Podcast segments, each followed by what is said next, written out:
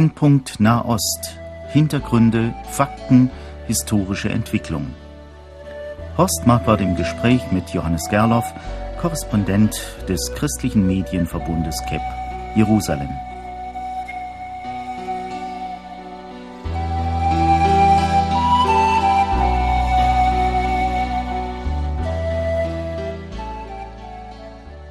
Auch zu dieser Sendung begrüße ich Sie wie in jedem Monat. Schön, dass wir so viele treue Hörer haben. Ich höre das immer wieder auf meinen Reisen und auch Johannes Gerloff erfährt das. Begrüße Sie, verehrte Hörerinnen und Hörer, sehr herzlich. Ich bin heute wieder telefonisch verbunden mit Johannes Gerloff. Unser Thema heißt Siedlungen. Wir wollen zuerst mal eine Begriffserklärung versuchen. Johannes Gerloff, Siedlungen. Was, was heißt das eigentlich? Was muss man sich darunter vorstellen? Ja, das Interessante ist, dass Sie jetzt mit einer Begriffserklärung anfangen. Da fangen Sie nämlich mit einer sehr komplizierten Sache an. Zunächst einmal ist es ein positiver oder ein negativer Begriff. Eigentlich sind Siedler Leute, die, die in Neuland hineingehen. Das sind Pioniere.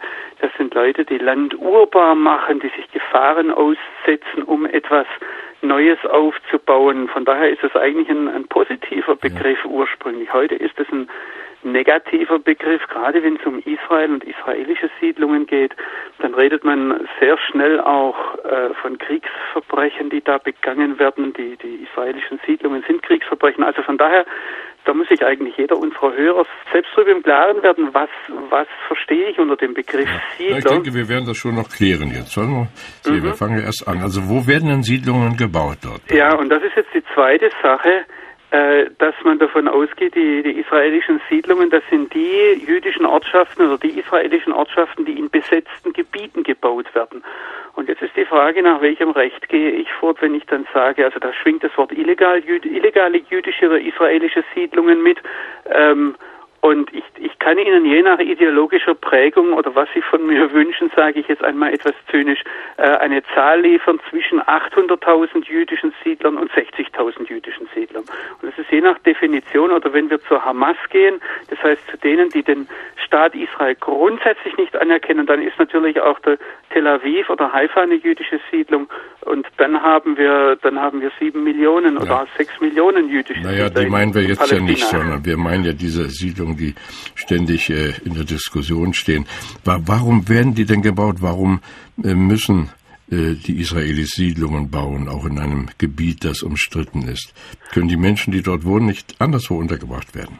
Äh, natürlich, grundsätzlich könnten sie schon anderswo untergebracht werden. Aber ähm, zunächst einmal, es ist eine gute Frage, warum werden die dort gebaut? Und ähm, für mich ist jetzt die Frage, wie weit gehen wir zurück in der Geschichte? Der äh, Begriff jüdische Siedlungen tauchte eigentlich in der Folge des 1967er des Sechstagekrieges auf, als Israel die Westbank, Judäa und Samaria biblisch gesprochen erobert hat und auch den Sinai. Und dann wurden sind dort in, in den Folgejahren äh, jüdische Ortschaften entstanden. Das war zunächst keine gezielte Siedlungspolitik in dem Sinne, wir, wir, wir hören ja da gleich irgendwie das äh, im, im Hinterkopf, dass, dass Leute wie Hitler oder Stalin ganze Volksgruppen umgesiedelt haben, deportiert haben. Es taucht übrigens dieser Begriff dann auch in den Genfer Konventionen auf, die, äh, die ja hier immer wieder herangeführt werden, um zu zeigen, dass diese israelischen Siedlungen illegal sind, dass da Bevölkerungsgruppen deportiert oder transferiert wurden und äh, das ist das, was bei uns im Hinterkopf auftaucht, aber wir müssen bei den jüdischen Siedlungen in Judäa und Samaria äh, und auch im Gazastreifen, die wurden ja jetzt alle geräumt, äh, oder auch im Sinai, die wurden auch geräumt, müssen wir sehen, dass diese Leute dort zunächst einmal freiwillig hingegangen sind. Das waren ich sage einmal Priva Privatinitiativen. Das waren Leute, die dort hingegangen sind, haben gesagt, wir wollen dort wieder wohnen, äh, weil, nachdem das das Land unserer Väter ist. Ja. Wo, Und man spricht ja hier so von etwa 200 Siedlungen. Sind das Zahlen, die Ihnen auch vertraut sind? Ja, das ist eben die Frage, äh, ob ich zum Beispiel in, in Ostjerusalem, äh, ich sage es jetzt einmal so, das, was jenseits der grünen Linie ist, äh, Stadtteile wie Gilo oder Neve Yaakov oder äh, French Hill, ähm, ob man die zu Siedlungen zählt oder ob man das akzeptiert, dass Israel Jerusalem annektiert hat. Und von daher ist es eben eine Frage, welcher Definition wir hier ja. nachgehen. Wir kommen vielleicht auf Jerusalem etwas später nochmal. Äh, ich wollte jetzt mal noch, Sie haben eben schon gesagt, man muss mal zurückschauen geschichtlich. Es gibt ja Orte, in denen Juden seit 3000 Jahren leben bzw. lebten. Das hinderte die arabischen Nachbarn nicht, die Juden erbarmungslos zu bekämpfen, wenn es ihnen ins Konzept passte. Wenn wir 100 Jahre zurückgehen, dann haben wir noch jü jüdische Einwohner in Gaza und auch in Sichem, aber eben auch, was jetzt mit 3000 Jahren äh, mitklingt, da ist Hebron ja, ganz besonders ja. da, wo eine jüdische Gemeinde äh, praktisch bis 1929 oder man kann fast sagen bis 1936 bestanden hatte und dann erst durch Pogrome ausgelöscht wurde. Ja, das ist doch das Interessante, dass also damals schon, als es noch gar keinen Staat Israel gab, gezielt gegen die Juden dort vorgegangen wurde. Ja, es ist auch ganz, ganz schwierig, das zu recherchieren. Wir haben ja in einer der ver vergangenen Sendungen über die jüdischen Flüchtlinge aus arabischen Ländern gesprochen. Und im Rahmen dieser Recherchearbeiten bin ich dann eben auch darauf gestoßen und stoße da immer wieder auf neue Sachen, äh, dass es eben zum Beispiel in Hebron eine jüdische Gemeinde gab mit, äh, wenn die Zahlen stimmen, die ich habe, 800 bis 1000 Seelen, die dort gewohnt haben. Und die wurden dann in einem Pogrom 1929 ähm, vertrieben. Da wurden auch eine ganze Reihe von Leuten, äh, Leute äh, umgebracht. Äh, das war ein furchtbares Massaker, das dort äh, stattgefunden hat. Aber auch da ist mir manches noch nicht klar. Also ich bringe hier nur ein Beispiel. Ähm, Leute erzählen mir, ja, das sind unsere Nachbarn über uns hergefallen, nachdem wir Jahrtausende friedlich mit ihnen zusammengewohnt haben. Aber jetzt entdecke ich vor ein paar Tagen, dass eine Familie schon 1925 also vier Jahre vor dem Pogrom in Hebron dort geflohen ist, weil sie Probleme mit den arabischen Nachbarn hatten. Also, und das sagte mir dann die Frau eben auch, das sieht man, dass es nicht unvorbereitet war, dass es da praktisch gebrodelt hat zwischen Juden und ja. Arabern zu einer Zeit, als es noch gar keinen jüdischen Und nun muss man sich ja wundern, dass trotz dieses Pogroms Juden wieder zurückgekehrt sind nach Hebron. ja, jetzt haben sie wieder Schwierigkeiten. Ja, ich denke, man muss ganz klar sehen, dass die Leute, die dorthin gehen, zwei Dinge treiben. Das eine ist, äh, ganz oft sind das fromme Juden, die sagen, wir haben einen Auftrag von Gott, dieses Land zu besiedeln. Er hat uns hierher zurückgebracht und wir müssen seinem Wort gehorchen. Das ist eine Sache. Die andere Sache, die aber dahinter steht, ist ganz klar, wo sollen sie sonst hingehen? Also wenn wir vorhin gesagt haben, ja, die können schon woanders angesiedelt werden, klar. Aber es taucht immer wieder auf, dass eben letztlich äh, die Frage, es nicht nur die Frage von einzelnen Ortschaften sind, die jetzt äh, 10, 20 Kilometer weiter im Osten oder weiter im Westen liegen, sondern es ist letztlich die grundsätzliche Frage der Existenz oder des Existenzrechtes eines jüdischen Staates hier im Nahen Osten. Ja, nun gibt es ja hier immer äh, Besserwisser, die dann auch sagen, Israel müsste mehr nachgeben, damit es endlich zum Frieden kommt. Warum äh, hört man dann nicht auf mit der Siedlungspolitik? Äh, ich, ich, ich, werde gleich noch auf die Politiker zu sprechen kommen. Jetzt nur mal hier Otto Normalverbraucher, der es nicht besser weiß. Der sagt also, die sollten doch nachgeben. Da habe ich dann aber ein ein Zitat gelesen von dem Knesset-Sprecher, ich glaube Riffelin heißt er, ja, der hat gesagt, den Mördern sagen wir, einmal habt ihr gemordet und das Land dadurch erobert, heute werdet ihr das Land nicht bekommen, auch wenn ihr mordet. Das ist eigentlich eine ganz klare Sprache. Äh, ja, es gibt diese klare Sprache immer. Ich denke, wir müssen eines sehen und auch das haben wir schon mehrfach hier in den Sendungen angesprochen, was so eine etwas meiner provokativen Thesen ist, dass das jüdische Volk eigentlich gar nicht das Land will, sondern seine Ruhe. Es äh, will nur Land, um, um ruhig darauf leben zu können. Aber wenn es tatsächlich Ruhe bringen würde, wäre auch das heutige Israel bereit, noch mehr Land abzugeben. Und äh, deshalb besteht hier innerhalb des israelischen Volkes diese Diskussion, was können wir noch mehr abgeben, was dürfen wir nicht mehr abgeben. Und an vielen Stellen fällt mir auf in Gesprächen mit Leuten hier, dass die viel weniger ideologisch sind. Also auch, wenn ich jetzt ideologisch ganz breit sage, ob das ein ideologischer Zionismus ist oder ein biblischer Glaube, die sind viel weniger von einem Glauben her bewegt als von dem nackten von der nackten Sehnsucht einfach einmal Ruhe zu bekommen. Und von daher auf diesem Hintergrund muss man sehen, auch diese Diskussionen, ja, können wir nicht noch mehr nachgeben, bringt das dann noch ja. etwas? Und das sind eben diejenigen, die sagen, seht mal, wir haben immer und immer und immer wieder nachgegeben und haben eigentlich nichts dafür bekommen. Das ist eine ganz traurige Geschichte, die eigentlich die Kritiker Israels auch sehen müssten, dass Israel schon immer wieder nachgegeben hat, aber eigentlich nicht entsprechend honoriert wurde. Herr Gerloff, nun ist ja das Problem des Siedlungsbaus, äh, das jetzt äh, so hochkocht, schon immer ein Problem gewesen. Aber wie erklären Sie sich denn, dass es im Augenblick einen so hohen Stellenwert hat?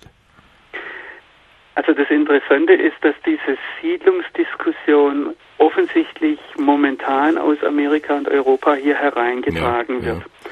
Ich hatte kürzlich zum Beispiel ein Gespräch in Jericho mit einem Araber, habe den gefragt, also einem Palästinenser, habe ihn gefragt, von was leben denn die Leute hier? Und da wurde als erste Stelle in Jericho der Tourismus genannt und an zweiter Stelle kam gleich, die arbeiten in den Siedlungen. Ja. Und wenn ich mit Arabern spreche, ohne dass ich ihnen, ich sage jetzt einmal äh, bildhaft, ein Mikrofon unter die Nase halte, dass sie wissen, hier kommt jetzt der Journalist aus dem Westen, der von mir etwas wissen möchte, dann weiß man natürlich, wo man politisch, in welche Kerbe man zu schlagen hat und ist gegen die Siedlungen.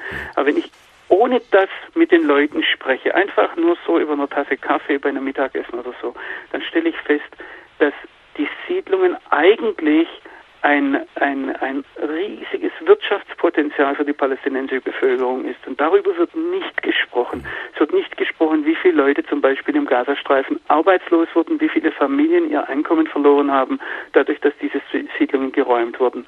Es ist eine der Gleichungen, die aus westlicher Perspektive sehr viel Sinn macht. Siedlungen weg, dann, dann schaffen wir es irgendwie zu Streich zu kommen. Äh, aus der hiesigen Perspektive ist das nicht so einfach. Ich denke, man muss das auch mal zur Sprache bringen, dass die großen Leidtragenden jetzt zum Beispiel bei einem Stopp des Siedlungsbaus zunächst einmal die palästinensischen Bauarbeiter sein werden. Nun hat der Präsident Bush Verständnis gezeigt für Israels Siedlungspolitik und das kam auch den Bauarbeitern, von denen Sie eben sprachen, zugute. Der Präsident Obama hat einen radikal neuen Kurs eingeschlagen. So sieht es jedenfalls aus. Israel soll Vorleistungen erbringen, neuerlich, soll eine Bereitschaft zeigen, einen Palästinenserstaat in den völkerrechtlichen Grenzen von 67 zu respektieren. Hillary Clinton sagte, der Präsident möchte ein Ende der Siedlungen sehen, nicht nur den Stopp für einzelne Siedlungen und Außenposten, sondern ein Ende des natürlichen Wachstums ohne Ausnahme. Ist ja auch ein Begriff, über den wir vielleicht noch sprechen. Was hat denn nach Ihrer Meinung diesen Wandel im amerikanischen Denken bewirkt? Also ich weiß zunächst einmal nicht, ob der Wandel so groß ist, denn äh, Bush hat hier äh, nichts gemacht. Er hat schlicht sein Desinteresse oder seine Passivität im Blick auf den Nahen Osten äh, in, in schöne Worte gefasst und ist dann erst als großer Israel-Freund hier aufgetaucht in im äh, praktisch im, im letzten Jahr seiner Amtsperiode, also praktisch schon irrelevant war. Und dann war er gleich zweimal hier. Äh, ich bin hier etwas böse, aber äh, er hat große Worte gemacht, aber es war nicht viel dahinter. Obama macht jetzt ebenfalls große Worte und wir müssen sehen, was dahinter ist. Ähm, was das äh, große Problem in meinen Augen bei Obama ist, und das betrifft nicht nur die Nahostpolitik, das betrifft auch äh, die Politik, äh, die Innenpolitik, aber vielleicht auch noch andere Bereiche, wenn ich an Irak oder Afghanistan denke, dass er große Schritte voraus machen möchte, aber wenn man äh, sich die, die, die kleinen Details ansieht, man sich fragt, inwieweit steht dieser Herr Obama denn eigentlich noch auf dem Boden der Realität?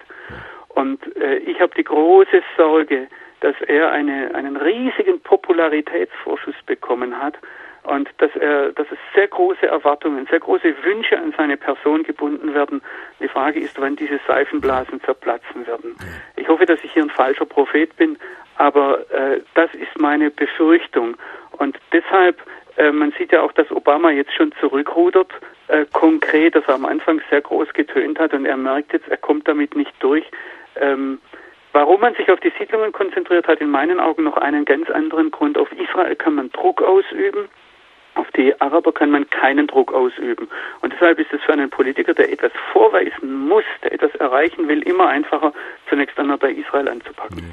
Nun hat ja Herr Steinmeier, solange er Außenminister war, von Israel erwartet, um des Friedens willen auch einen Siedlungsstopp. Und selbst die als Israel-Freundin bekannte Frau Merkel meinte, die Zeit dränge. Die Chance für eine Friedenslösung sei gegenwärtig sehr gut. Pro Israel hat sie sich dann aber geäußert und gesagt, wir wollen, dass es einen Staat Israel geben wird, in dem Menschen sicher leben können. Wird ja auch so ein bisschen geeiert. Man möchte das eine tun und das andere auch noch. Aber ist das nicht deprimierend, wenn die ganzen Politiker sich so in dieser Weise äußern? Also ich etwas mit, mit unserer Ideologie, ich sage das jetzt einmal sehr vorsichtig, Ideologie der Äquidistanz, der äh, zu tun hat, dass wir von, von beiden Seiten in einem Konfliktfalle den gleichen Abstand haben müssen und beiden Seiten es recht machen müssen. Und wenn wir dann einen Konflikt sehen, dann müssen wir natürlich auf beiden Seiten Fehler finden und auf beiden Seiten sehen, also wenn die Palästinenser mit dem Terror aufhören müssen, wenn sie das Existenzrecht Israels anerkennen müssen, was verlangen wir dann von Israel? Und äh, da bieten sich die Siedlungen eben an. Ich würde aber in, in all diesen Fällen sagen, äh, dass unsere Politiker leider sehr weit weg sind von der Realität. Und äh, ich möchte eine Sache ganz klar sagen. Wenn ich zum Beispiel frage, welche Diplomaten, welche deutschen Diplomaten sind zuständig für die israelischen Siedlungen, dann finde ich da niemanden. Kein, Israel, kein deutscher Diplomat kann dorthin gehen, auch nur um sich wirklich zu informieren. Er kann in die Siedlungen eigentlich nur von arabischer Seite hingehen, aber nicht von israelischer Seite her. Und äh, das ist in meinen Augen ein ganz großes Problem. Ja, das sehen Sie sicher richtig. Vielleicht macht die neue Regierung hier intelligentere Schritte. Herr Gerloff, es gibt ja einige markante Projekte, wie das Bauprojekt des amerikanisch-jüdischen Millionärs Irving Moskowitz.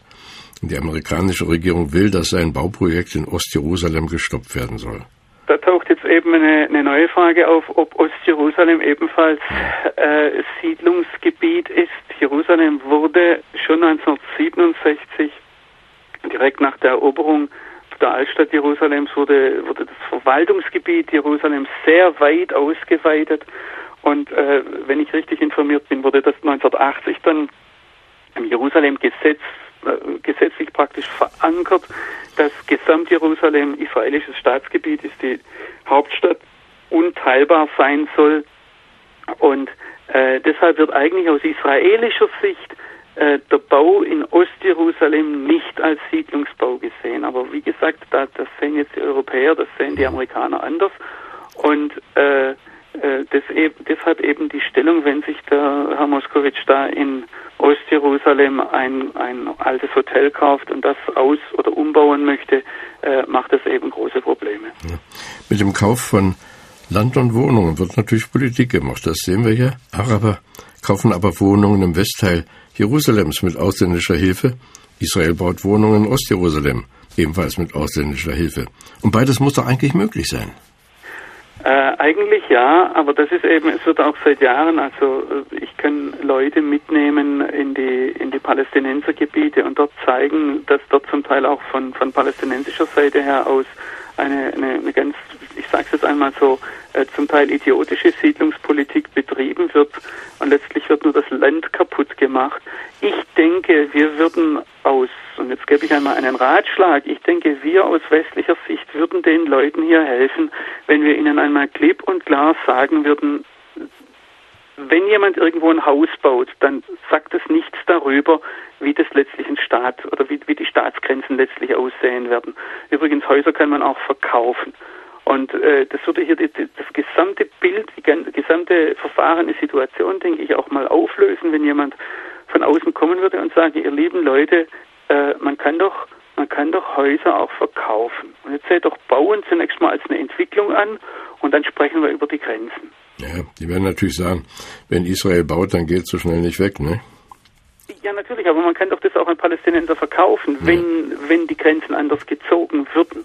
Ich denke da an Gaza. Warum haben die Palästinenser, und es waren die Palästinenser, die darauf bestanden haben, dass diese Häuser, die jüdischen Häuser oder die israelischen Häuser, alle zerstört werden? Warum haben die darauf bestanden, um dann nachher in Nevet Kalim zum Beispiel ein, ein äh, Universitätscampus aufzubauen? Warum haben sie da nicht Danke gesagt zu den Israelis, lasst eure Häuser stehen und wir haben ein hervorragendes äh, Universitätscampus? Ja. Und noch einmal, es ja. waren nicht die Israelis, die gesagt haben, wir hinterlassen hier verbrannte Erde. Es war ausdrücklicher Wunsch der Palästinenser, in dem Fall Mohammed Dachlans, äh, des damaligen starken Mannes in Gaza, der gesagt hat, diese jüdischen Häuser müssen geräumt werden. Und nicht nur geräumt werden, sondern zerstört werden. Ja, das ist also, schneiden die sich ins eigene Fleisch und merken es vielleicht nicht mal, oder ich weiß es ja auch nicht. Es ist ja sehr verwirrend, die ganze Geschichte. Was mich persönlich immer wieder berührt oder auch unangenehm, oder wie man sagt, besorgniserregend. Das ist auch die Stellung der Kirchen hier. Der Ökumenische Rat der Kirchen forderte Israel auf, den Siedlungsbau in den Palästinensergebieten sofort einzustellen. Das ist ja ein Dachverband von 349 evangelischen, katholischen, orthodoxen, anglikanischen Mitgliedskirchen. Da wurde nun aufgerufen, den friedlichen Widerstand gegen die Besatzung palästinensischen Landes zu unterstützen. Und der damals amtierende Generalsekretär des Ökumenischen Rates Kobia sagte, die Besatzung des Palästinensergebietes sei ebenso Sünde gegen Gott wie der Antisemitismus. Israel hat ja dazu Stellung genommen. Das ist ja auch ein, ein, schwer, ein schwerer Vorwurf, ne? Ich sehe hier zwei Punkte, die gesagt werden müssen. Die, die, die eine Sache ist, äh, wie kommen wir einfach so dazu, zu sagen, dass das Palästinensergebiete sind, so als sei das das Natürlichste der Welt. Diese Gebiete waren zwischen 1947 oder 49 und 67 arabisch besetzt. Und niemand hat in dieser Zeit, äh, also von Jordanien und Ägypten, und niemand hat in dieser Zeit gefordert einen Palästinenserstaat. Das muss man mal ganz klar sagen. Israel hat Gebiete erobert, die vorher besetzte Gebiete waren, die eigentlich niemandem gehört haben. Die zweite Sache ist die, es gab damals noch gar keine Palästinenser. Sehen Sie sich Zeitungen an, sehen Sie sich Geschichtsbücher an. Aus jener Zeit, da gab es keine Palästinenser. Mir hat heute jemand gesagt, der Begriff Palästinenser tauchte erstmals in Deutschland 1973 auf. Das, das, das muss man einmal festhalten. Und es waren 1967 die Araber, die Nein gesagt haben zu einem Abkommenland für Frieden mit Israel. Das waren die drei kategorischen Nein in Khartoum. Und da haben die Araber Weichen gestellt, äh, die, die zu dem geführt haben, was wir heute haben. Die zweite Sache wäre für mich, warum äh, wir, wir als Kirchen an diesem Punkt nicht machen, was wir eigentlich tun sollten als dritte Partei, als Unbeteiligte, als Außenstehende, dass wir uns aus, auf beiden Seiten informieren und dass wir beiden Seiten zunächst einmal das Recht einräumen, sich zu verteidigen und zu sagen, wie sind wir dahin gekommen. Ich sehe, dass man sich hier sehr einseitig informiert, dass man von vornherein Stellung einnimmt für eine Seite und dann nur sich von dieser einen Seite einnehmen lässt. Ich möchte jetzt, wenn ich das gesagt habe, nicht sagen, dass die Palästinenser deshalb automatisch im Unrecht sind. Aber ich verlange von mir selbst und ich verlange von anderen, dass man sich als Außenstehende zunächst einmal in einem Konfliktfall auf beiden Seiten erkundigt und von beiden Seiten her informiert. Äh, und ich meine jetzt mit beiden Seiten nicht die israelische Linke auf der einen Seite, die äh, gegen die Siedlungen ist und dann die Palästinenser und meint, man habe beide Seiten. Nein, ich meine auch, dass man zu Siedlern hingeht und sich einmal von ihnen wohlwollend erklären lässt, warum sie dort sind, was sie dort wollen, wie sie dorthin gekommen sind und wie sie das Land erworben haben. Und dann ergibt sich oftmals ein ganz anderes Bild. Sie haben ja vorhin mal in der vorigen Sendung uns äh, deutlich gemacht, dass es in der allgemeinen Flüchtlingscharta der Vereinten Nationen für die Palästinenser eine Ausnahme gibt. Aber interessanterweise wollen im Blick auf das internationale Recht äh, die Palästinenser so bewertet werden wie alle anderen auch. Also sie verstehen es immer, wir müssen wahrscheinlich eine große Lobby haben, dass es ihnen immer wieder gelingt, auch internationale Gesetze so zu drehen, dass sie zu ihren Gunsten sprechen. Ja, das wäre ein langes Gespräch. Warum das eine lange Analyse, die da notwendig wäre, festzustellen, warum äh, die Meinungen bei uns sich so leicht in eine Richtung der Propaganda schlagen lassen. Also äh, es gibt hier natürlich, hier findet eine Auseinandersetzung, ein Krieg statt und es gibt israelische Propaganda und es gibt palästinensische Propaganda. Aber die Frage ist tatsächlich, warum nehmen wir so schnell die palästinensische Propaganda für bare Münze? Ich habe zum Beispiel vor einiger Zeit einem, äh, einem Juristen in Deutschland äh, einen dieser äh, Berichte über die Kriegsverbrechen im Gazastreifen zugeschickt und dann hat er mir zurückgesagt, äh, schickt nach rechtlicher Lage kann Israel dort gar keine Kriegsverbrechen begehen, weil das kein Ausland ist für Israel. Es gibt kein Palästina bis heute, nach rein rechtlicher Lage. Das heißt, man müsste Verbrechen von Soldaten nach israelischem Recht unter die Lupe nehmen, aber nicht nach internationalem Recht. Und das war für mich eine hochinteressante Sache. Ich habe dann hinterher erfahren, dass Israel selbst gesagt hat, wir nehmen die Genfer Konventionen als Rechtsgrundlage für das Vorgehen in den Palästinensergebieten. Das heißt, es ist nicht internationales Recht, sondern israelisches Recht, die, die praktisch hier das internationale Recht hereingeholt haben. Aber so etwas wird nie anerkannt. Ja, unsere Sendung heißt ja Brennpunkt Nahost und ich denke, dass wir heute unseren Hörern auch wieder einiges zumuten hier, weil wir ja auch keine Lösungen anbieten. Alle Menschen, die sich an das biblische Wort gebunden wissen, hören und diese verschiedenen Meinungen wollen, selber eine Meinung finden, eine feste Meinung haben. Wo ist unser Standpunkt als Christen? Wie können wir reagieren? Wir können es nicht für alle sagen, Johannes Gerloff, wir können es nur für uns sagen. Wie sehen Sie es? Was ist jetzt der Standpunkt? Wie reagieren wir? Also ich denke, dass wir als Christen zunächst einmal ganz klar nicht automatisch in diesen Chor einstimmen sollten, was ich immer wieder höre, ja, aber die jüdischen Siedlungen, sondern dass wir hier auch ein Fragezeichen machen dürfen und dass wir fragen dürfen, haben Juden nicht ein Recht, dort zu wohnen? Wie nachher die politische Lösung aussieht, und selbst wenn Israel sich entscheidet, um des Friedens willen bestimmte Siedlungen zu räumen, das steht auf einem ganz anderen Papier. Aber zunächst einmal, dass wir als Christen sagen, doch, die haben ein Recht, in der Stadt der Väter in Hebron zu wohnen. Und ich denke, da sollten wir ähm, das ganz klar sagen, damit rechtfertige ich die Gewalt, die von Siedlern in Hebron gemacht wird oder ausgeübt wird, und das kommt hin und wieder vor, die, die rechtfertige ich damit nicht. Aber zunächst einmal muss ich sagen, ja, die haben ein historisches Recht. Da war bis 1929, bis 1936 eine Gemeinde und sie haben ein biblisches Recht. Und das anzuerkennen, denke ich, wäre für mich als Christ zunächst einmal eine wichtige Sache. Und dann auch zu fragen, Herr, wo sollen wir ganz konkret in dieser Situation als Menschen, die ein Mandat der Liebe haben, Israel gegenüber und den Palästinensern gegenüber, dass wir fragen, und Herr, wie sollen wir das jetzt konkret umsetzen? Wir müssen leider schließen. Wir spüren, es wäre noch eine Menge zu sagen. Ich hoffe, dass Hörer, die Ihnen auf Ihren Reisen begegnen, diese Fragen dann auch äußern oder uns auch schreiben. Ich möchte Sie bitten, dass Sie zum Schluss der Sendung noch einmal mit uns beten, lieber Johannes Gerloff. Vater im Himmel, zunächst einmal möchte ich dir danken für dein Wort und dafür, dass wir wissen, dass du die Geschichte in der Hand hältst, auch das, was hier und ganz besonders das, was hier im Nahen Osten passiert. Vater, danke, dass wir das wissen dürfen, auch wenn wir vieles nicht verstehen.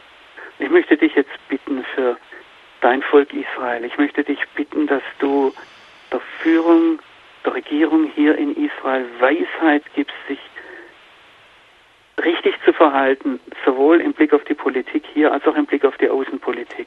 Gerade auch wenn es darum geht, dass von der Außenpolitik her Druck ausgeübt wird. Vater, gib ihnen Weisheit, gib ihnen Standhaftigkeit. Ich möchte dich auch für die Palästinenser bitten und ich möchte dich da um eine Führung bitten, die wirklich die Interessen des palästinensischen Volkes vertritt, ohne zuerst vom Hass gegen Israel geleitet zu sein. Herr, und da bitte ich dich jetzt für uns Christen, für die christlichen Kirchen, für Gemeinden, für Touristen, die hierher kommen, dass wir nicht Öl ins Feuer gießen, sondern dass wir versöhnend zuhören und verstehen, was die Menschen treibt, was sie bewegt und dass wir dann wirklich Werkzeuge sind in deiner Hand. Vater, sei du uns gnädig und erbarm dich über uns. Leite du uns durch deinen Heiligen Geist. Amen. Amen. Das war, verehrte Hörerinnen und Hörer, unsere neueste Folge Brennpunkt Nahost. Wir verabschieden uns von Johannes Gerloff. Alles Gute, Gottes Segen, lieber Johannes Gerloff. Und auch für Sie, verehrte Hörer, erbitten wir Gottes Segen.